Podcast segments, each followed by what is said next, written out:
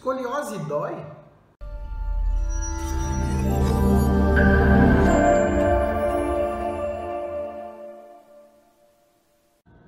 Mais um vídeo da série sobre a escoliose, nessa série especial do mês de junho, que é o mês internacional da conscientização da escoliose. Gente, a escoliose por si só não dói. O que dói é o desbalanço muscular que é causado pela curvatura da escoliose. Então, o que acontece? Existem forças que se completam na coluna para a gente manter a nossa postura ereta. Quando a gente tem uma escoliose, existe um desbalanço dessas forças.